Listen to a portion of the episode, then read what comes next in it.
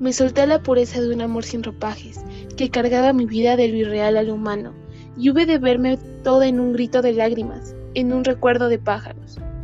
Este es un fragmento del poema Canción Desnuda de Julia Burgos, poetisa quien en sus textos plasmó pensamientos feministas y fragmentos de su vida alborotada a través de una sencillez atractiva, pero, principalmente, expresa un sensual, erótico y desgarrador amor. Hola, mi nombre es Janat González Alcaraz y hoy tengo el gusto de platicarles acerca de una de las figuras femeninas más importantes de la literatura hispanoamericana del siglo XX. Julia Constancia Burgos García nació en Carolina, Puerto Rico, en el año de 1914, en el seno de una familia pobre y numerosa. Fue la mayor de 13 hermanos. Al nacer Julia, la familia se mudó al barrio de Santa Cruz para que ésta pudiera tener una mejor educación. Para que pudiera ingresar a la escuela secundaria, los vecinos hicieron donaciones. Fue en 1931 cuando ingresó a la Universidad de Puerto Rico en San Juan. Fue en esa etapa donde empezó con la creación poética.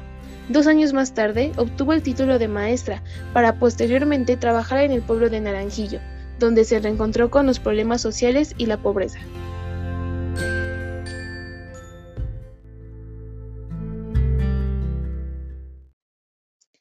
Su nacionalismo, política revolucionaria y herencia africana la llevó a participar en movimientos políticos y literarios entre las décadas de 1930 y 1950. Entre ellos podemos mencionar a la protesta literaria Negritud, que promovía la idea de que los artistas de ascendencia africana buscaran inspiración en sus raíces en vez de en las tradiciones europeas. También podemos mencionar la independencia de Puerto Rico en 1950 convirtiéndola así en un personaje importante en historia de su país natal. Durante la redacción y publicación de su primer poema Río Grande de Loíza, mantuvo contacto con, poetas modernistas y vanguardistas como Luis Laurent y Evaristo Rivera. Por otro lado, Yo misma fui mi ruta es considerado una pieza importante en el feminismo, ya que en él habla de las restricciones impuestas a la mujer por la sociedad de la época.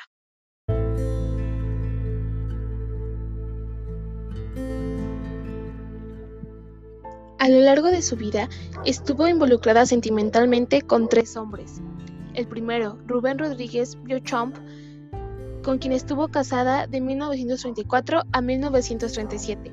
Al mismo tiempo de la separación, se publicaron dos volúmenes de poesía con los que ganó el premio del Instituto de Literatura Puertorriqueña en 1939.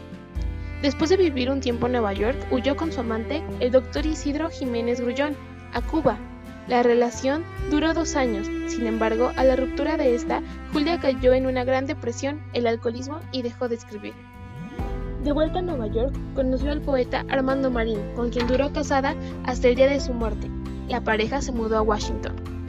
Su turbia vida amorosa se ve reflejada en algunos de sus poemas, como es el caso de Canción Desnuda, el cual trata de la ceguera que provoca el enamoramiento. A continuación, se entonará este poema para poder analizar sus elementos comunicativos.